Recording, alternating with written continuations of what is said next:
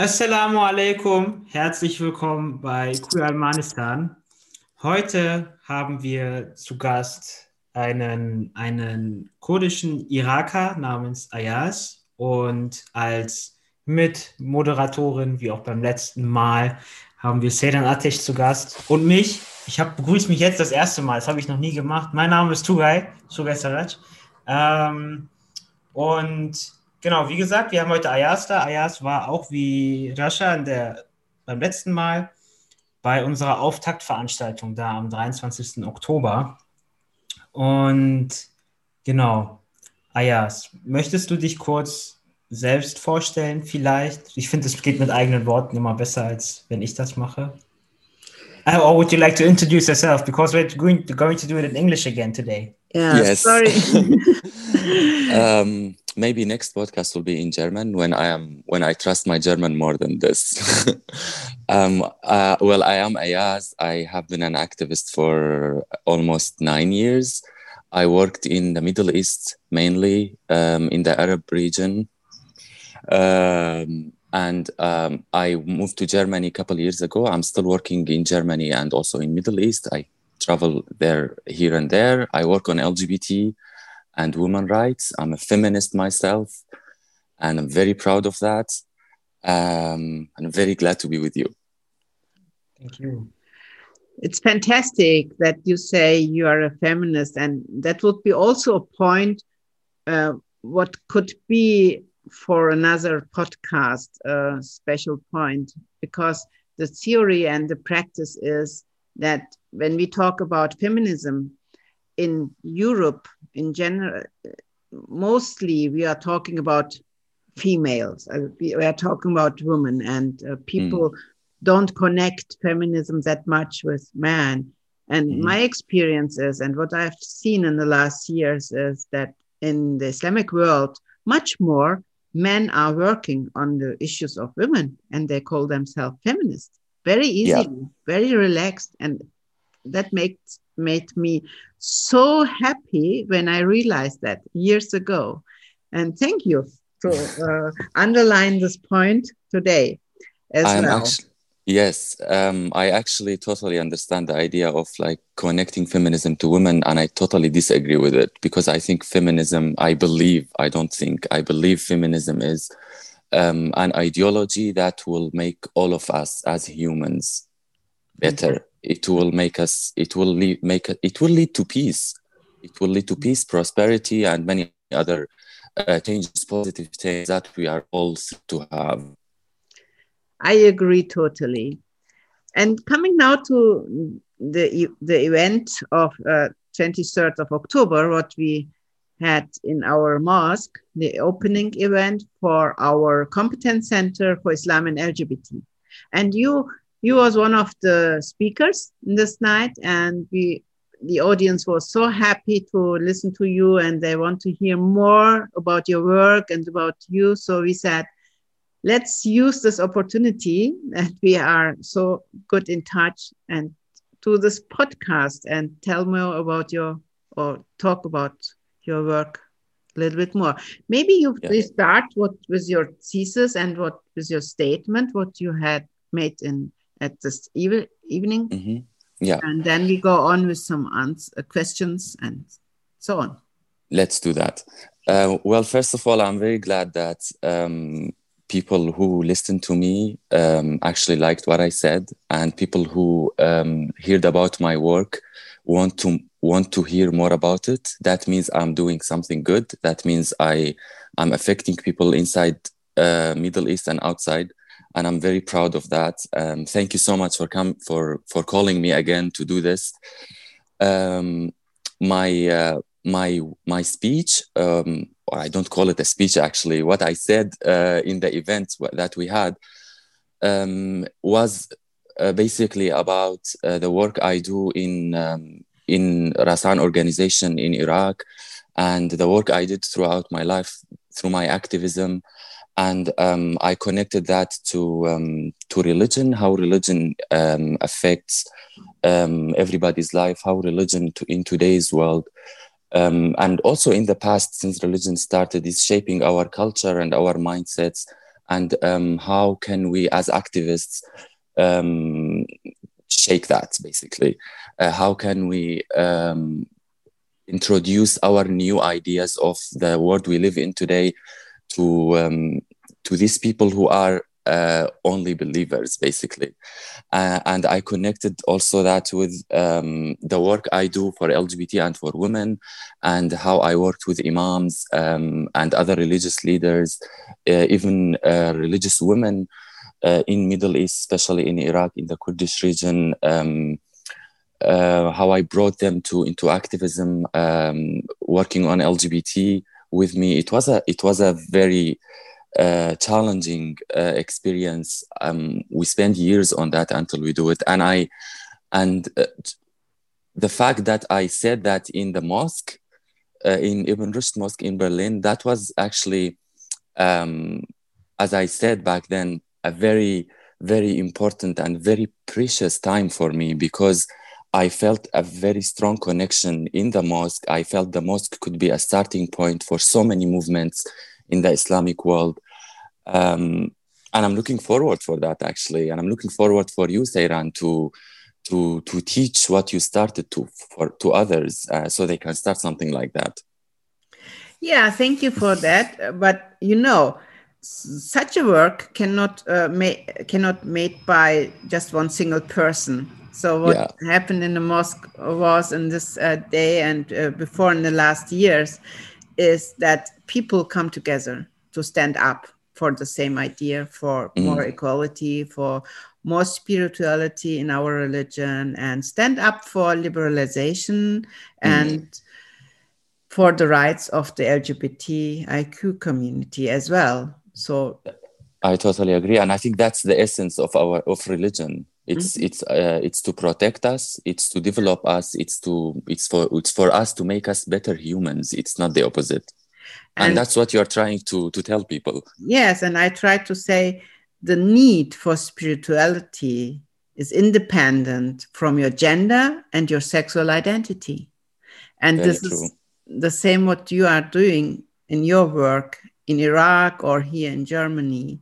Yeah. So let's uh, uh, yeah listen to your to your experience and your work the last years yes um, well in rasan uh, organization and even before rasan actually i started working um, for women um, my work my work started after I decided to become a feminist myself. I was only um, very young at my in my high school when I arguing uh, with my teacher about God um, I was always telling my teacher, why are you calling God he, not she? And my teacher had no answer for that. And several times I was kicked out of my class because of that question. Oh my God. yes. And uh, I was actually like, I was pointed out among students, like, this guy is always asking why God is not a woman. And they made it made it uh, they, that made uh, the students um, question my sexuality, my family, my religion, my ethics, and everything. Um, and it made me it made me in a very bad it put me in a very bad situation back then. Um, I had to fight my teachers and I had to do so many things, but that developed in itself. Uh, I took the challenge, I studied it until I became a feminist and I, th- I think I had this idea of being a feminist in my mind even before reading feminism, be- even before learning about feminism, and that what what takes that back to our um, conversation in the beginning, that feminism is a is an ideology for everyone. Um, uh, after I finished my school, I started an organization. Um, and it's a feminist it was a feminist organization of course back in then. And we we we started working with women. We worked with women survivor of isis uh, women who were pregnant from isis. We we worked with women who are facing violence. We worked with refugees. Um, we worked uh, we worked on protection on on several um, aspects uh, in women rights. And we also worked on lgbt and that was the actually the core of our work uh, in the um, the last couple of years. Um, the most important part uh, about our work with LGBT is that we focused on religion. um, and how religion is affecting uh, LGBT rights in the Islamic world. Um, I, I started developing, I actually started with a research, Seyran, and I didn't tell you that. I started with a research in my university um, on LGBT. It was my second or third year, I think. Um, I did a, an LGBT research uh, in the Kurdish region of Iraq, studied their situation, how they live, um, what are their struggles um, in the law, in religion, in their families, etc. And uh, I, I, I used that uh, research as a base to write projects and proposal for my organization to work officially on LGBT rights. Mm-hmm. It took me one complete year to get the permission to work on LGBT rights in Iraq because it's a taboo. It's still a taboo, indeed. Um, and I started working with religious leaders. I started working with uh, women leaders, with politicians, with government officials. Um, I brought all of them to um, to one place uh, with my team. Of course, as you said in the beginning, nobody can do all of this alone. I had a great team, and I still have them. Um, who helped me through this journey? Who helped me prepare uh, workshops? Who helped me invite people? We could target more than um, I would say um, 300 religious leaders, uh, not only religious leaders, sorry, 300 leaders, political, religious, social, etc. Um, and uh, we could manage to make them allies to support our cause to work for LGBT. And one of the great success stories was um, an imam who established an article supporting LGBT rights on the Ministry of Religion the the Kurdish Ministry uh, website, and it's still there, so people can check it. Actually, yeah, that was the question in my mind. Uh, what um, what are your findings, and what are what have you learned from the religious leaders, especially when I met you first? So you told me that you have have had work that you worked together with religious leaders when it comes to LGBTIQ rights in Iraq. Mm. So uh, people think there are no LGBT NGOs or there are no activism in this region. So I was not surprised, but a lot of people here in Europe are surprised or they cannot believe that there are even religious leaders who takes care about this issue. Um, I think that goes to. I think we should blame the Western journalism here, the West, the Western media, because uh, the Western media is only focusing on, unfortunately, um, on the negative parts, on the um, on the wars, on the um, terrorists that's happening in the Middle East. Nobody is taking into consideration what good work is being done on the ground.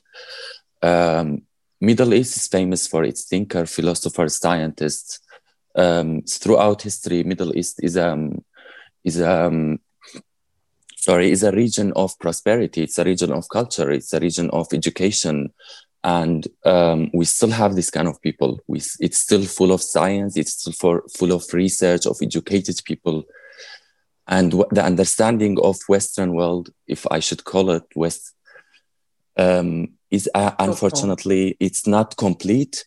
It's not uh, the true picture so um, I totally blame the media for the understanding of people. And I also blame the pe- people themselves, actually. Young people here should do more research. They should read more. We have social media, we have internet, we have bloggers, we have YouTube, we have so many other resources that people can get educated from.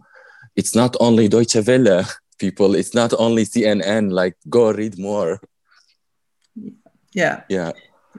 So, maybe you can sign uh, you, you can give us and our audience a picture from your point of view to middle east and iraq so how uh, should uh, people imagine the daily work for example of ngos and activists and i would also, say oh, yeah. Mm, yeah. maybe also recommendations for blogs and other yeah. news pages so people here can educate themselves on um, yeah activism and LGBT and good things in the Middle East because there are certainly many. Yeah.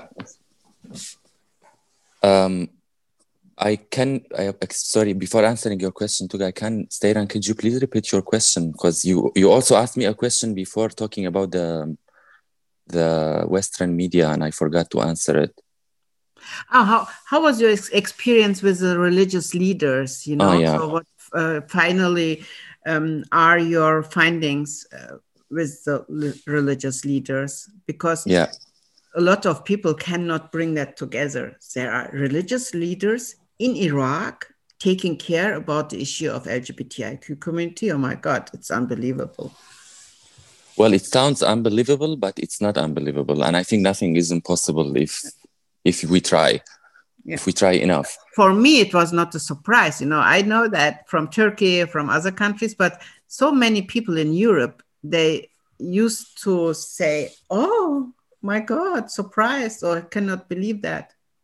Well, I I um I'm gonna have to say one more thing about this before answering two questions. Sorry, uh, people in here get surprised about so many things. Apparently, like they are surprised about us talking, for example, many languages. They are they are surprised about me being educated. I don't know why. Yeah, it just makes no sense. Fighting for freedom. yes, like they are like, oh wow, you fight for freedom, you fight for rights. I oh, didn't you are expect sitting on a table and eating. no, right? Like, where do you think I come from? Caves. Yeah.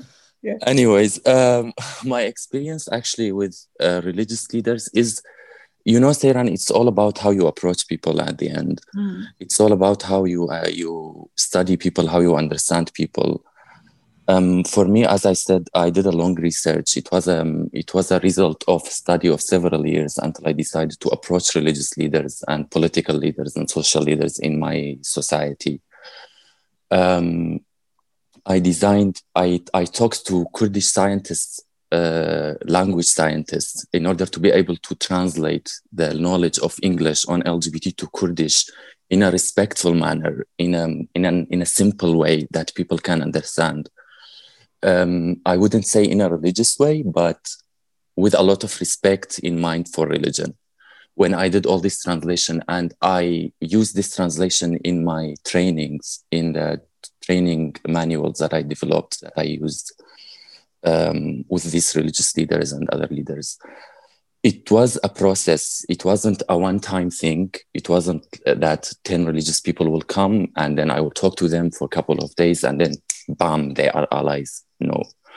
It was um, a build up process. It was a work of months and months and meetings and um, actually making them part of the organization and making them feel what other people are going through until they are convinced. So it was a process, I would say. And um, answering Tugay's question about uh, where people can find good information about this, people can find it on, people can simply Google local NGOs in Iraq if they want to, if, if they want to hear about Iraq. People can uh, read UN uh, reports. People can, it's, it, there are so many resources. Uh, you can go to university pages. There are so many universities who's, who are doing research on that. Um, you can go to, uh, to, don't go to governments because they are corrupted. No government websites, please. Um, but there are so many uh, links and uh, websites that I can maybe share with you later. You can also put in the podcast if you like. Definitely. And uh, so maybe uh, just explain our audience a little bit about the daily life of the LGBT community in Middle East, Iraq, where you lived for a long time and have mm-hmm. connections still. Definitely, and I still go there, as I said. Um, well, you, you also, I remember you asked me about the daily uh, routine of work as well for organizations. Um, for for lgbt people daily life could be very challenging depending on the area you live in of course if whether it's a city whether it's a village whether it's a small town whether it's in the um, and we're talking about iraq now um, in middle east contexts are very important. In one country you will find several contexts. It's not like here. For example here uh, if you go to sweden law is law. Everywhere in Sweden, law is law. Um, government is government. Uh, rules are rules. It's, it applies to everyone. But in Middle East, that's not the case. Um, for example, I would say um, specifically about Iraq, since I work there a lot. Um, in the in the northern part in Iraq, for example, in Suleimania city, you will find more openness, you will find more acceptance. But if you go to Basra, if you go to uh, Ramadi, for example, which is like a city in the middle of Iraq, it's very frustrating there. People get killed, people get um, people get violated against, people get harassed on the streets. Um, especially nowadays, like there are um, campaigns against LGBT people in Iraq since forever, and terrorists are uh, using uh, applications to find people, uh, to find gay people, to find you know LGBT people in general. And it's very frustrating because once a person can, if you cannot be yourself where you are, if you cannot be yourself in your home, what what else can you do? What else is expected from you actually? Yeah so it's very challenging. And same goes to the work actually. Like as activists you put your life every minute in danger. Like i was personally beaten on the street when i started activism in iraq. I was my my family were threatened several times. Um, as i told you like even even when i was in school i was you know like they were harassing me because i was asking about god so imagine working for lgbt yeah but I as you know, it's still going on. It's not that people give up. Mm. That's what uh, is great for me. I, I have I had this experience also. I, I know this experience also in, in Turkey, for example, in the eastern part of Turkey, where a lot of Kurdish and conservative people used to live. It's much more hard to do this work than in Istanbul, for example. So mm. the same in Iraq. And people are still, even when it's really much more dangerous to do that there, they're still doing this work daily. Yeah, definitely. And, and there is a LGBTIQ reality. So people don't give up their sexual identity just because the dictatorship is around uh, surrounding their uh, is in in their country. I totally agree. I totally agree. And I was I am in contact with many Turkish activists um, in Istanbul and in other cities as well. And I think in Turkey, it's equally challenging to the other Middle Eastern countries. Um, in Turkey, the government is bad. The uh, traditions are very strong in so many um, so many areas in Turkey. Um, people are being like, even though in when when when Istanbul parade happened, the, every single year there are hundreds of problems in Istanbul Parade. Every single year it happens because activists and LGBT people want to show the world that they exist, and every single year they are oppressed, unfortunately. But this is our bravery. This is our fight. At the end, we are activists, and well, as you said, we will never stop, even if there is a bad government. What do you think? What could help and support the LGBT community and activists in Middle East from from the point of Europe or coming from the activism here in Europe. So what could we do, or what what could uh, the governments uh, do? There are so many things that could, could be done. Uh, we, it's globalism, right? We are all connected, whether we want or not. Uh, Sweden is selling guns, Netherlands is selling guns to Iraq or to other countries in the Middle East. It's um, it's a political. The world is connected, whether we want or not. If, if whether it's through selling guns or food or oil or whatever it is, um, governments can definitely put pressure on governments. That's on in the government level. Uh, government can ask government to change laws.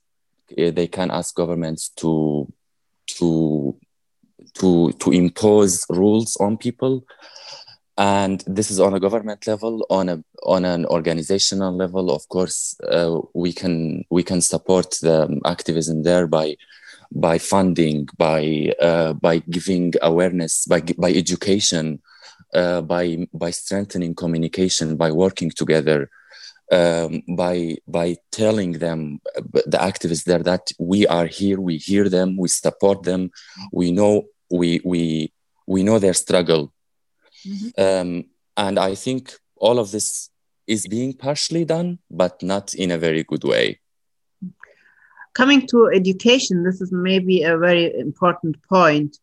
It's also in my mind to say always we need more and more and more education and enlightenment. So how we could do that in a in a safe way so maybe some exchanges between middle east uh, schools and german schools for example do you have experience with such projects i have experience not with Germans, uh, but i have several experience with exchange experience that actually uh, made me who i am today i should say because um, it wasn't only that but it uh, definitely contributed to my personality. I did exchange programs in the US, in the Netherlands, in Sweden, um, in so many other places, and they helped me. They helped me a lot because once, um, especially if you are a young activist, mm-hmm. if you meet other young people like you who are fighting discrimination, inequalities around the world, it's a huge push for you mm-hmm. to fight more. And sharing the experience with other people is a learning tool. Like as you said, exchanging programs is definitely a, a choice to uh, for that. But also we can work on a bigger scale if we are if we have enough resources. Um, working with individuals uh, as exchange programs is a great idea, but working on bigger skills with uh, with organizations or institutions or governments, I think, is more effective. can I add something? Is there a way we always speak about, or often we speak about how the Western governments could support us, or the governments in which we live could support us, and our yeah LGBT people and women in our yeah home countries, let's say in Iraq, Turkey, and wherever. But is there a way where we could um, use our own history to show our people that it wasn't always that bad, that openness for homoeroticism, homosexuality was already already there, not only in the Ottoman Empire, also in the Abbasid Caliphate and so on. There was it was quite open. And even before that, actually, even before yeah, the Ottoman Empire, definitely. Exactly. The Abbasid Caliphate in the 13th and 12th century it was pretty open. How definitely. can we show our people that it was good already? And how do we show them that this isn't a westernization, that this is just yeah, rethinking our own history. It's, this is actually a very important point. Thank you for bringing it up. And as I said in the beginning, um, I said religion is there because uh, it, religion is there to make us better, to make us live better, and so other philosoph- other philosophical ideas as well. Religion is for me at the end a philosophy. It's a way of life, um, and if you look at um, the Islamic history or the Middle Eastern history, even before Islam, um, people were open about these, these things. And unfortunately, throughout history, that has been changed because of politics. Politics has changed our history to not only our understanding of the present, it has changed our understanding of our roots. And once we clarify, as you said, once we clarify these facts to people, and this is what I have been doing as well, it's part of the manuals I told you about, um, looking at the history of um, LGBT in Islam, in in the Arab world, in the in the Middle Eastern world, how it was and how it changed throughout history is a very powerful tool to convince people that hey, this is not a Western idea. Hey, this is not something that is against God. Hey, this is not uh, something that you should fight. Yeah. Thank you. And um, when we talk about exchange programs, do you have uh, some new projects in your mind, or do you, do you have contact with organizations in in Middle East, uh, which uh, whom we could do such uh, exchange programs or offer? Oh yeah, definitely. I have a lot of them for you. if you want to start such a project, I am very happy to help you um, I am constantly, I am an activist every second of my life. Mm-hmm. So I am definitely in touch with so many activists from the region and outside the region and diaspora as well. So, so if somebody from the audience or people who are listening to us also interested uh, to have, uh, uh, yeah, maybe um, like to support or have ideas they could also get in touch with us and with you to support such ex- exchange programs. That can we say that? I definitely, it's an open invitation for people to participate and for people to fund and for people to help in, in any possible way. So yes, it is an, an, an open invitation. Please listen to us. We need this. Do it for us. When I was in Suleimania in 2017, so I made this experience, uh, what you mentioned and what you described, that there is a very open-minded uh, young generation they are mm. fighting for freedom and they have the ideas of freedom, what people used to call Western style or Western uh, enlightenment. And I, I, we are always fighting against this uh, idea that uh, the human rights uh, are not universal. They are made by Western countries and they are just coming from the culture of Western countries, as you also mentioned um, before. Mm. So this is such a stupid, in my opinion, such a stupid uh, theory, because if you go to Middle East or to other countries in this world, you will always find the same fights, the same activism, the same wish uh, for freedom and the dreams uh, for equality and fight against patriarchy. So women mm-hmm. everywhere in the world, they have the same challenge and the LGBT community as well. Definitely. So what my experience was that uh, there are only few organizations who are aware about that and are really serious with the exchange programs and with the work. They are not mm. coming like big brothers and sisters. This is what I want to point out. So if some organizations go to Middle East uh, from Western countries, they used to behave like the big brother and the big sister who tell the people what they should do. But my experience was that the people know what they want. They can definitely out themselves. They are independent and they are uh, adults you know they, they are self-determined adults. They are not little childs you know. Yeah yeah yeah yeah. There's a huge well, a huge uh, group of young people. So what's going on with this young people there in middle east in these days? They're frustrated. Um, well thank you for bringing this up. Actually it's a very important point. Human rights is indeed universal and if you look at history uh, human rights throughout history when the fight for women started when if you look at very old history of humankind when agriculture was discovered and when uh, in this during these times women around the world started revolutions together feminism roots and ideas started back in history all over the planet.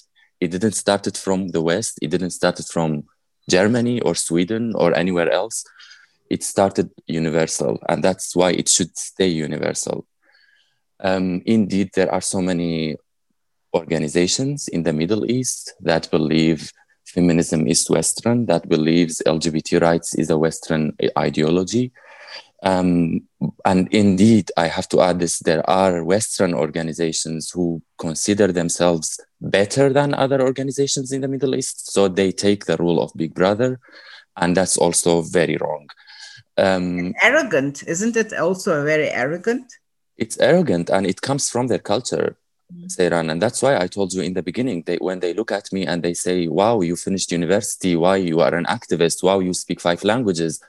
Why, how come you are from middle east? It's the same mindset applies to the organization that applies to the individuals too. yeah.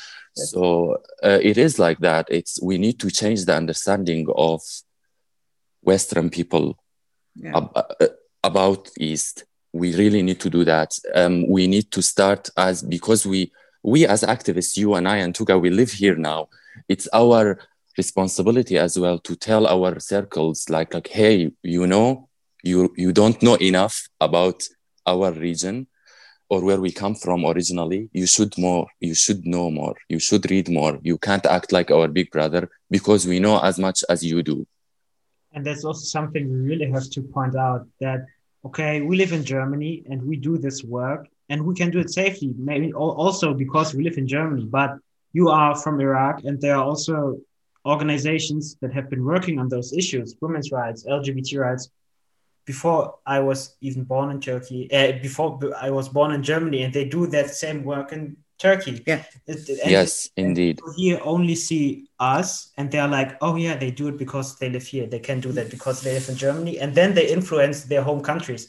But no, we don't it's been the same issues in our it's home. not definitely it's the other way around you know i was influenced by turkish activists uh, so and in so many points when it comes to religion and i i know much more intelligent uh, intelligent people and reform um, people who work for reformation from islamic countries yes they used to live there than in western countries so it's the way i think the other way around.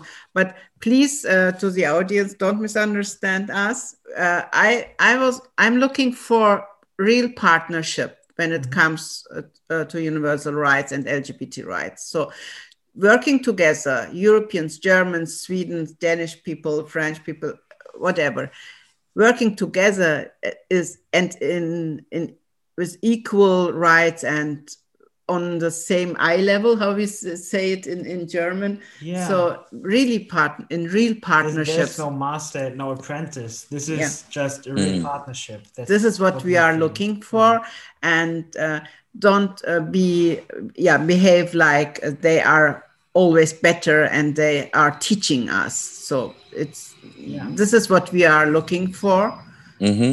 Indeed, that's very true. And but I have to also mention that. Yeah um, there are many good organizations yeah. uh, that we are we are actually we collaborated with. That um, I'm sure there are hundreds of organizations that I don't know about that are very good, yeah. uh, working from from from this part of the world, mm. um, in Africa or in the Middle East or in Asia or everywhere else.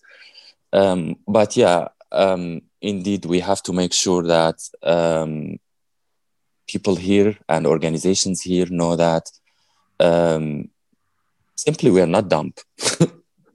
Sorry for saying it in a very direct way, but we are not dumb, and that's what I feel when walking on the street here. yeah, yeah. that's true. Especially when your German is not so good, like your Kurdish and your uh, English and uh, the other languages what you just speak. Uh, that you try to explain things in a in a German which is not perfect, like my English, so people always connected that to your intelligence you know uh, it's it's your frustrating it's honestly your it's abilities honestly. your political thoughts your your profession. And this is a pity absolutely. It's definitely a pity and i think i think germans should more learn more english.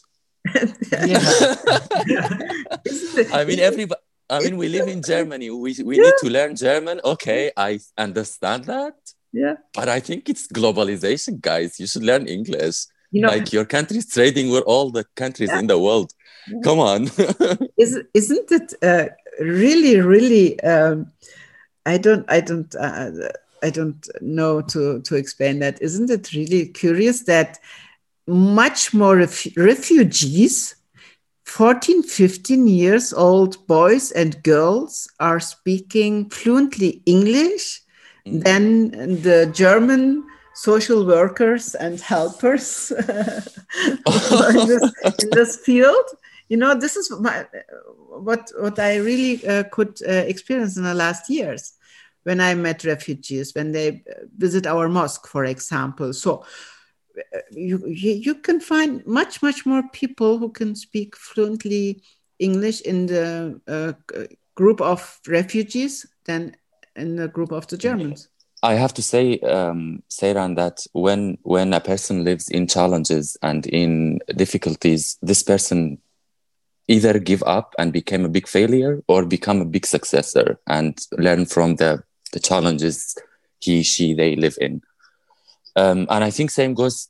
This principle goes to the people here.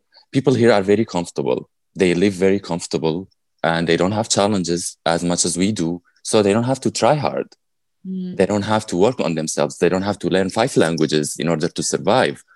Uh, they can just speak German and make good money and travel to the world with their passport. So why caring about learning English? Yeah, maybe that's one of the reasons. So we I have think, the same experience in France or in Italy that people used to yeah yeah in France, it's uh, oh, don't even get me started in France. in France, it's terrifying. you have to speak French. Yeah. Yeah, this what I want uh, to say. They uh, they deny the necessity in globalization that we maybe need to speak more English everywhere mm-hmm. or have one unique language yeah, but uh, still, as you said, as you mentioned, it's very important to learn German. It's very important to learn German, das but imagine sage us. ich ja auch zu dir. it's really important, and it's also we have to say that when ich probiere jeden Tag. Wenn, wenn wir uns unterhalten, sage ich dir jedes Mal, du musst aber auch dein Deutsch praktizieren. Yeah, this is this is not what we are saying when we when we explain the situation of um, the language just uh, or talk about the refugees who can speak very well and great. Yes. But imagine Seyran, so, if we have one language all, all over the world how better our communication will become? Mm, yeah. How many problems will we solve yeah much much more. Yeah and but that would lead to some people that they have to learn five languages and then the uh, sixth language would have to be uh, english you know? So this is stressful. Yes. It's a long-term plan too guys. We can't we, we can't start that now. Yeah. Oh, yeah it's coming to the end. Thank yes. you for this um, great um, intro- introduced to your work and your activities. And thank you for doing that. Thank you for your cooperation with us. And we are looking forward to do much, much more projects together, a lot of projects. We have a lot of ideas. And just follow us and follow the this podcast of my great nephew. Well, I didn't talk too much today, but yeah, you, who didn't? Usually I do. Yeah, who didn't talk too much? he had so much work to do, but yeah, I asked. We listened to you and we enjoyed. Thank you. I really enjoyed too. I'm so glad I'm with you both. It has been a joy to talk to you. I hope I wasn't very heavy or very philosophical in the information I gave. I tried to keep it simple. I tried to to be related, related, relative. I, I I'm trying to say I hope people can relate to what I say uh, and what I said early. Relatable. Thank you. yes. Um, I didn't, if I said anything wrong to anyone, if anybody understood me wrong in anything I, I said, I apologize. I didn't mean to. I just spoke up my mind. And if you disagree with anything I said, please write me. Tell me you are wrong. Tell me you are stupid. Change your mind. I will I do it. with you. Fantastic. I asked to say that. I agree absolutely with you. And if we touched somebody's uh, emotions or thoughts in a wrong way, just mm-hmm. tell us we can do it better nobody is perfect so we can exactly change uh, our our style our language and our thought so let's discuss and argue so this is what is important that we still debate and we talk to each other Indeed. and uh, yeah coming to this point i'm sure that a lot of people have a lot of questions and if you have some more questions than we um, we did here now, then please contact us. Yeah, contact us on Instagram, by email, wherever. Tell the, them how they can get in touch with you or your podcast. Yes. Um, if people want to get in touch with me, either via email, which is queer at ibn-goethe-moschee.de or tugai.com Saraç on Instagram. And also Anlaufstelle Islam Diversity on Instagram. So there are lots of ways. Just Google us and you will find ways. And also, I asked, would you like to also give your contact so people could message you, or should we just, if they have questions, should we just send them to you? Uh, people can contact me. I'm unfortunately I'm no longer on social media because it's consuming all my energy and time. Uh, so people can contact me maybe through my email. You can, Ayaz. it's Ayaz, A Y A Z, Shalal, S H A L A L, at gmail.com. Okay, and they can also get in touch with us and we make the connection. Fantastic. That also works always. so nobody can say now you didn't give me any information to get in touch with you. So yes, all, all the information. Thank you for being with us. And now. Thank you very much. Es war mir und uns wie immer ein inneres Blumenpflücken. Assalamu alaikum. Bye bye. Thank you. Bye.